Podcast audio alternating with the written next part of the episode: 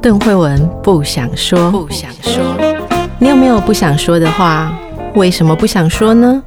说了伤感情，说了没人懂。那你知道吗？别人不想对你说的是什么呢？一起探索人与人之间的心理和潜意识。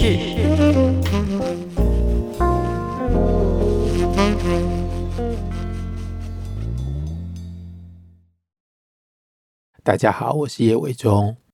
今天我们要回顾一下奥迪修斯在十年漂流途中遇见的女人。嗯，可以这么说啊，就是这么说啊，还有可以这么说。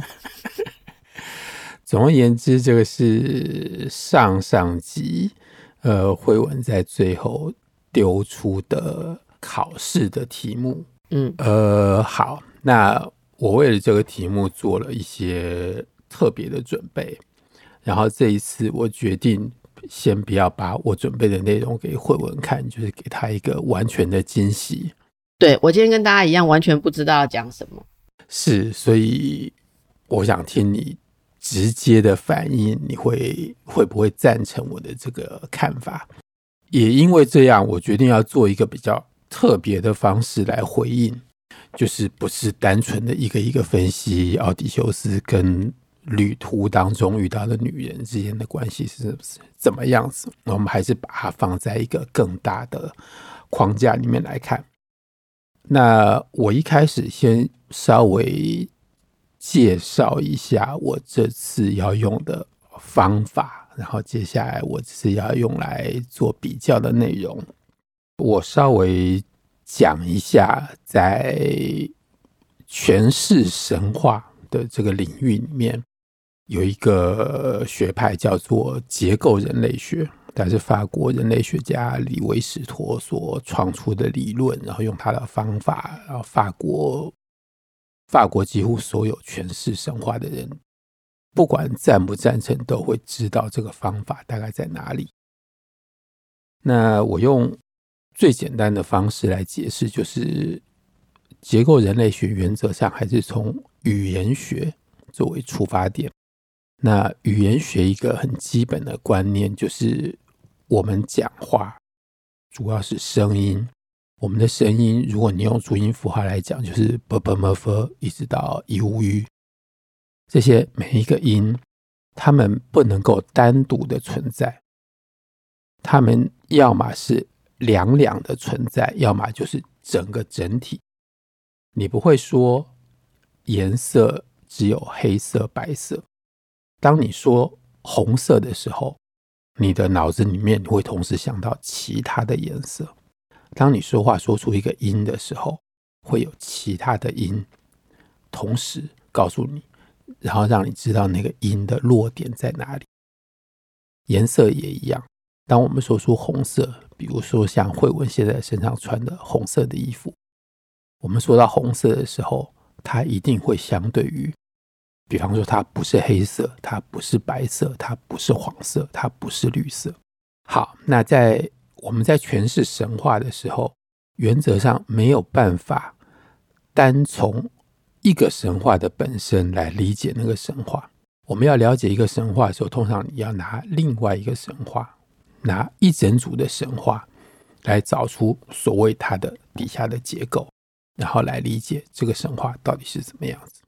那李维史托提出一个最好的例子，我们以后讲到伊底帕斯的时候一定会提到，就是呃，我们知道伊底帕斯杀了他的父亲，娶了他的母亲，在这一整组的神话里面，包括他的爸爸、他的阿公、他的祖先，然后包括他的儿子，然后包括旁边的神话，在这一整组的神话里面，我们可以看到。两个极端，这两个极端就是简单说，就是过与不及。伊底帕斯杀了他的爸爸，是这个亲子关系当中的不及，因为这个是你最亲的人，而你把他当做一个陌生人杀掉。他和他妈妈结婚，这个是太超过，因为就是因为你们是这么亲的人，所以你们不能够结婚。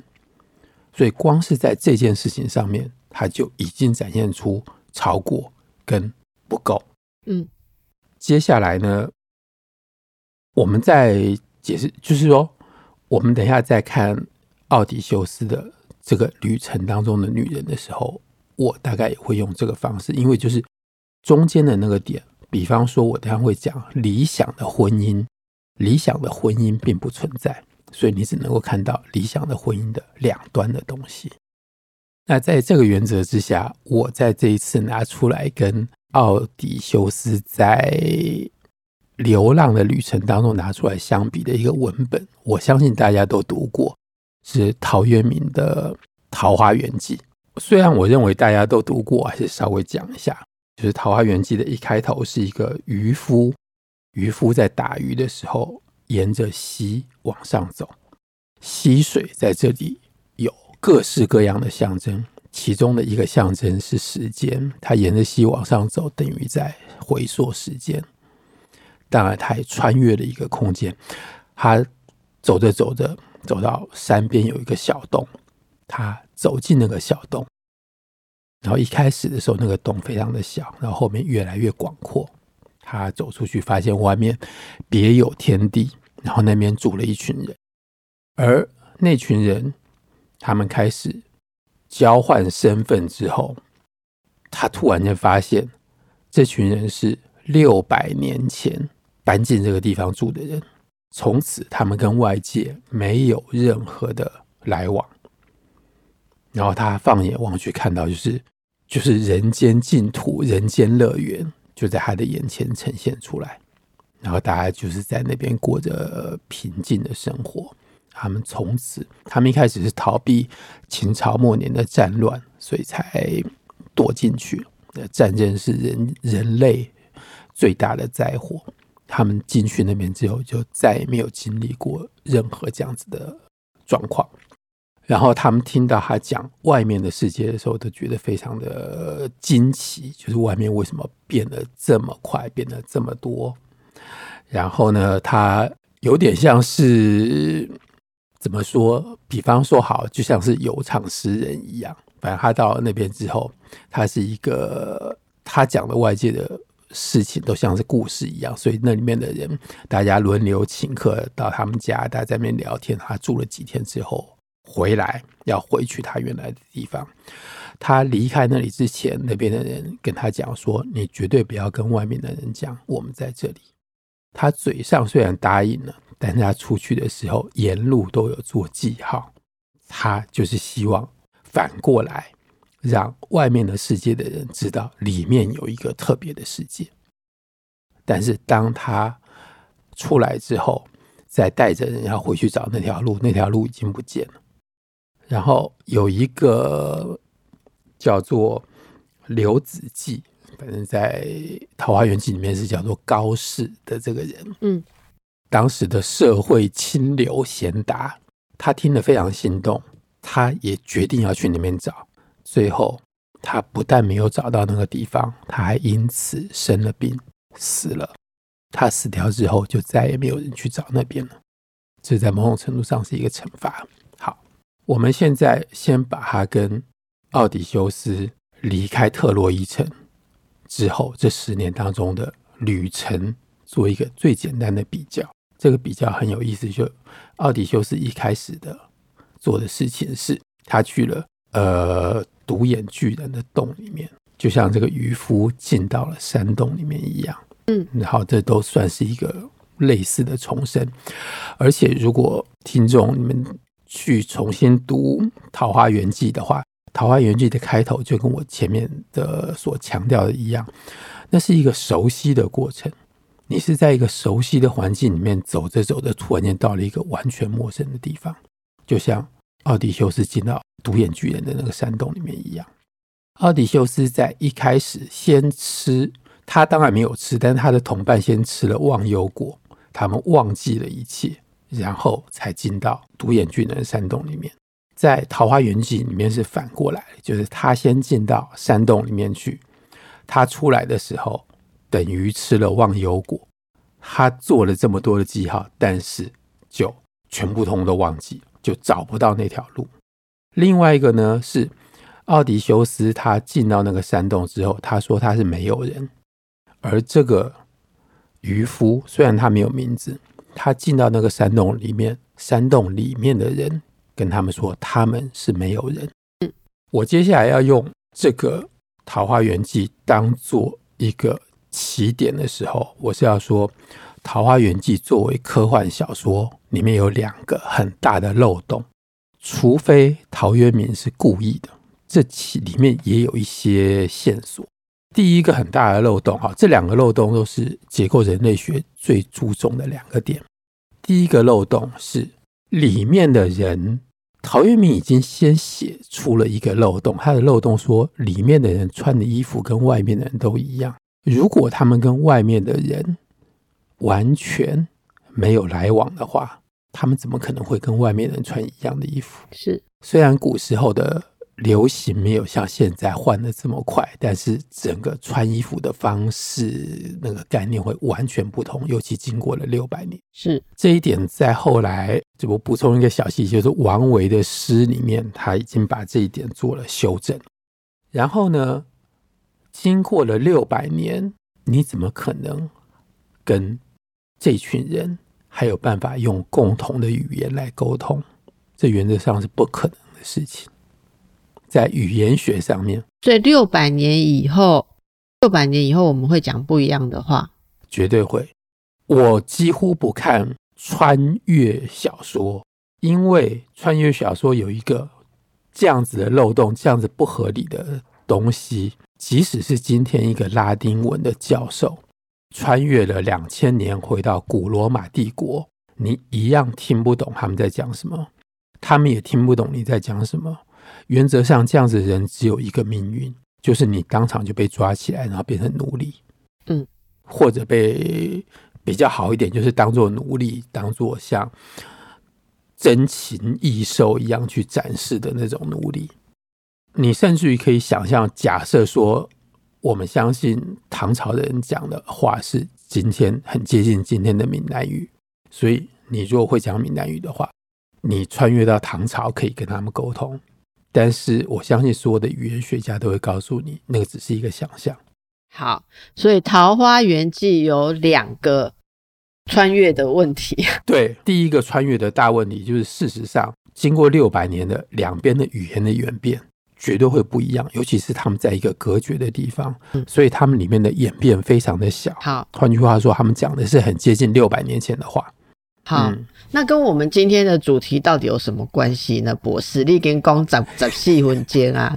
接下来就是另外一个很大的问题，因为呃，这是人类社会所传递下来两个最重要的东西。人类的社会传递的最重要的东西，一个是语言，然后语言会演变；另外一个是小孩，也就是婚姻。《桃花源记》里面另外一个很大的漏洞，好，我们现在终于要连到女人的身上。这个漏洞，我小时候在看倪匡的一个科幻小说的时候，他已经提出来过了。而我相信这个东西用数学可以算得出来。这一群人，照他讲的，并没有非常多人。这群人当初。他们进到这个地方之后，然后跟外界没有任何的往来，啊，他们今天的人数感觉上跟当初差不多。那这样子的状况就是假设当初进去的一个男人跟一个女人，他们两个生了两个小孩，这样子经过六百年，人数可以一直维持的差不多。不然照理来说，人数会越来越少，或者会越来越多。接下来的问题就是很大的问题了。你一开始进去的人如果没有很多的话，假设是一百个，这一百个人成为五十对夫妇，他们生下了一百个小孩，每个每一对夫妇都生两个小孩。接下来这一百个小孩之间要开始互相结婚，他们一开始就说这群是一群住在同一个村子的人，还有家人进去，所以他们原来可能就有一些亲属关系。你这样经过了六百年的时间，可能还不需要这么长。这个村子里面所有的人，通通都有血缘上面的关系。如果我们只讲说他们都有亲戚关系，这个还太简单了。因为他们之间彼此之间不断的通婚，不断的通婚，而人类社会里面一开始对婚姻有这么多的限制，就是在人跟人之间通婚有很多不能够做的事情，例如说近亲不能够结婚，而这个问题在桃花源里面绝对会遇到，但是陶渊明并没有处理这个问题，就。我们可以想象他的一个他所埋下的一个伏笔式的漏洞，就是这些人虽然说他们跟外界没有沟通，但事实上还是有。那另外一个就是又是一个完完全全呃想象的地方，他们并没有在历史的时间当中演进，而没有演进就没有这样子的问题。当然，我们可以想象这是一个这个捕鱼的人他做的一个梦。他梦到到了一个人间的仙境，在那边没有战乱，人跟人之间彼此的和平的活在一起。好，我现在要从这点拉回到奥迪赛、奥迪修斯的身上来讲。我我完全不知道你在哪里，就是我不知道到底刚才这些桃花源号对于桃花源里面的种种的演化的担心，到底跟奥迪修斯有什么关系呢？奥迪修斯他到了另外一个世界。跟这个渔夫一样，而这个另外的世界里面没有婚姻，他跟所有女人在一起的相处的状况，通通都不是婚姻的状况。嗯，虽然最后卡利普说跟他说：“你只要肯跟我留在一起的话，你就可以长生不老，就永远不会死，跟我一样。”但是他们是在一个世界尽头的小岛上面。他们那，之所以不是婚姻的原因是，如果他们俩生下小孩，他们的小孩能够繁衍后代吗？当然不行，因为他们生下来一男一女，那一男一女会是兄妹或者是姐弟。他们没有，他们两个人，一个男的，一个女的，在一个孤岛上面，他们没有办法建。立起一个家庭，他们可以两个人恩爱快乐的生活在一起，但那个不是家庭。我原来是要先说，在奥迪修斯的这个旅程上面，有一件很特殊的事情，就是嫉妒不存在。当然，因为他从头到尾旅行都是他自己一个人，他离开了一个地方之后，他没有办法再把一个女人带到另外一个地方。而他原来的太太在人间生活在那里，所以在他在这里是只有一个人，他一个人在这个有女人的世界，在这个平行世界里面旅行，而在这个平行世界里面没有任何嫉妒的元素，这是我觉得最特别的一点。换句话说呢，我们也可以说这里面没有爱情。那更不用说，这里面一样没有婚姻。我会特别想到嫉妒这一点的原因，是因为李维斯托在晚年他写了一本书，叫做《嫉妒的制陶女》。制陶女就是一个在某些古老的民族里面做陶艺、做陶器是女人专属的工作，男人不能做。但是为什么嫉妒呢？就是他在这些。跟做陶艺的神话里面，发现那个开端都有一个特殊的状况，就是那个故事，要么就是两个女的跟一个男的，要么就是两个男的跟一个女的，而这三角关系里面一定会产生嫉妒的事情，然后这件事情和做陶器，人类使用火，人类使用火先用来煮食物，后来再使用火来做。器具，所以呢，我们甚至于可以这样推过去，就是嫉妒几乎是人类创造的起源，而奥迪修斯在这个世界里面流浪的时候，没有嫉妒，同样也没有创造。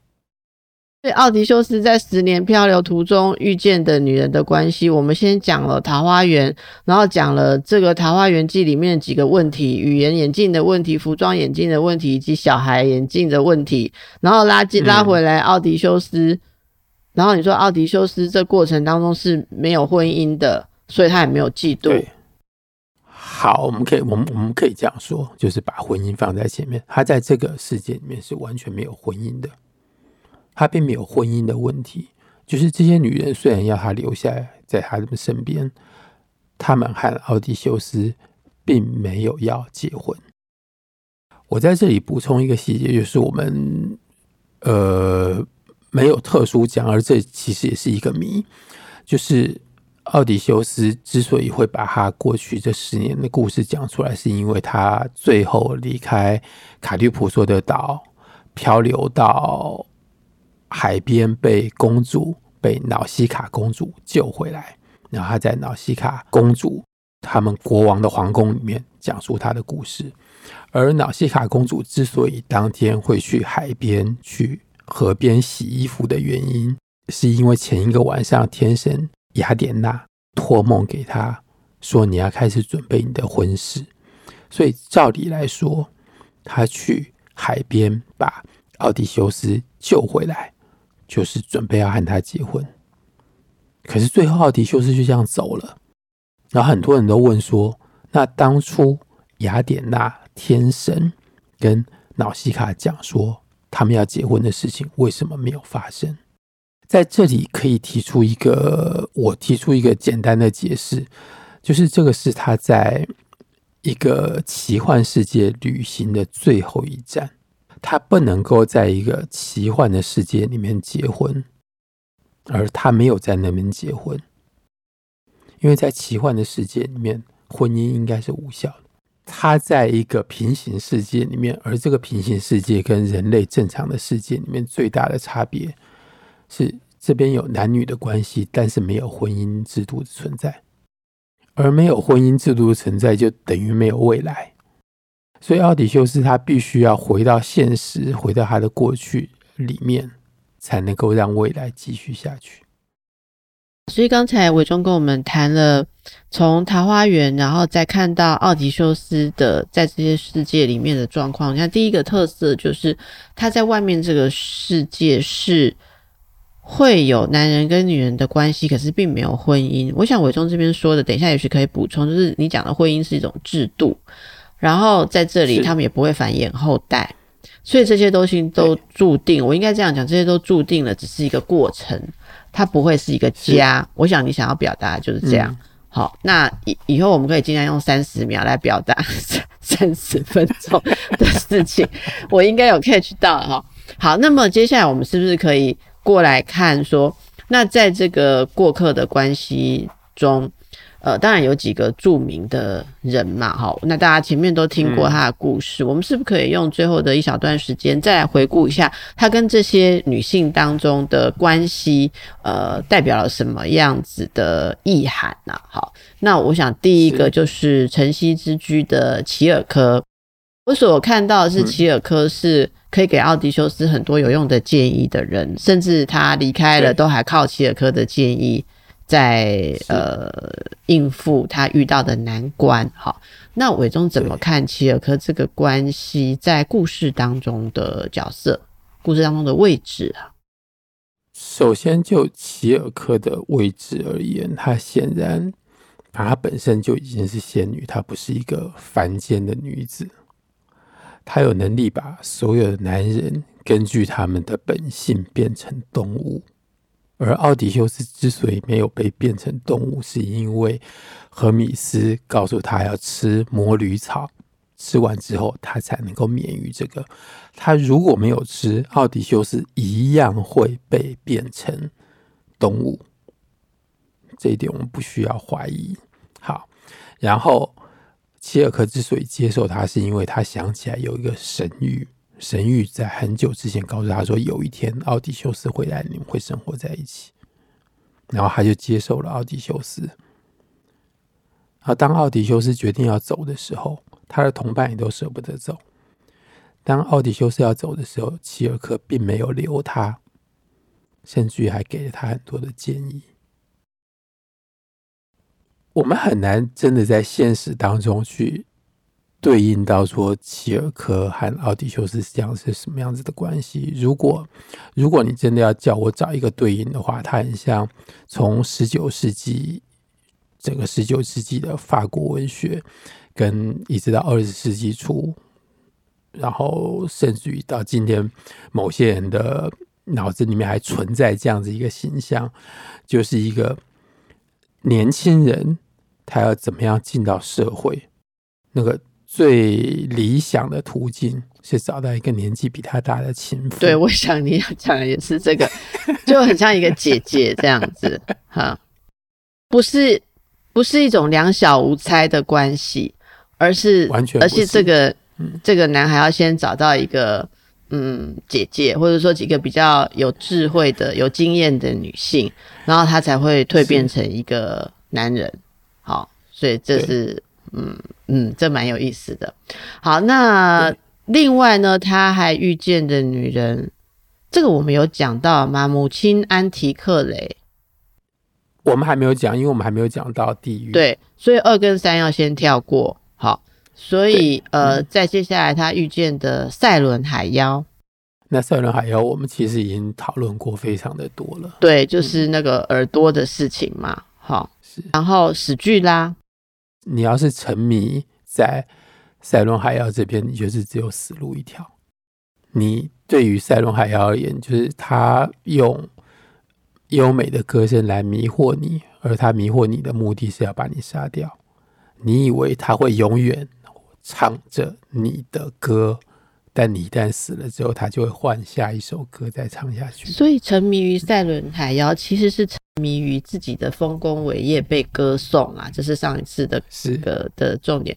所以，呃，沉迷于自己的丰功伟业之歌，最后会葬身好海妖嗯的之地。嗯、那史巨拉呢？史巨拉的故事，我们有一天。或许可以补充上来，就是在另外的一个版本，在欧维德后来写的《变形记》的故事里面，史巨拉之所以会变成海妖的原因，就是被齐尔科害的。而史巨拉和齐尔科他们是为了在抢一个男人，所以这里有嫉妒的故事。所以史巨拉可以说是变成一个被嫉妒。受害的一个女人，然后他接下来就用男人来复仇。刚刚说这里没有嫉妒啊，现在又说有嫉妒，但是奥迪修斯并没有被抓到啊，什么意思啊？奥迪修斯牺牲掉六个水手，奥迪修斯并没有死在史巨拉这边，他就闪过了。那你就不能说这个世界是没有嫉妒的啊，所以还是有嫉妒啊。只是没有影响到你们而已啊，但是这两女人之间还是有嫉妒啊，对不对？要面对现实嘛，好，好，所以这是死句的啊，不能抓到的不是你，就说这东西不存在啊。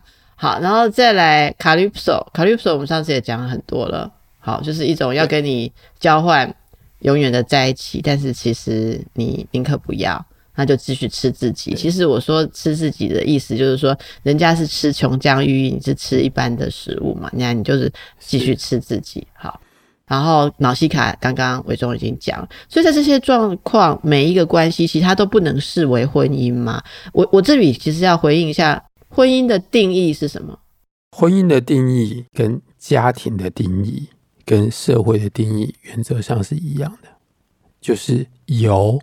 你一定要做的事情，跟有你一定不能做的事情，在家庭里面有非常多的义务，在家庭里面也有非常多的禁止，同样在婚姻里面是一样。所以在他们的关系里面没有这些东西，它就不叫婚姻，完全没有，它只叫一个关系。所以我们在这边可以把我们前面。在上一集讲的太阳岛上面的圣牛放在这边看，因为慧文那时候问我说，圣牛到底象征着什么？就是一个不能碰的东西。我可以把它推演到非常非常的远，就是如果你要把这个想象成是一半的婚姻关系，就是一个不完整的婚姻关系，就是这个婚姻关系里面它只有禁止，而没有义务。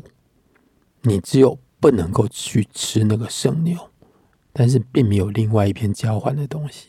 好，所以这里大家也可以看到了婚姻的意义了。好，那所以这里我们可以看到说，为什么奥迪修斯一定要离开这个旅程要回家？因为这个这个过程中虽然有女人，可是他并没有婚姻跟家的组成，或者你刚刚讲的创造了。好，创造。